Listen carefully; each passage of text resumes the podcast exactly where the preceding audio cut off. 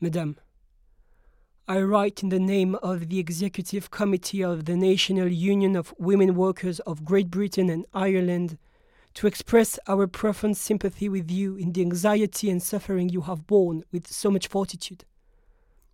We have felt with you deeply during the months and years which have been so full of sorrow to you and to those dear to you, and we unite in the firm hope that the love and respect of your friends, both known and unknown, may be a source of strength and consolation to you during the coming years.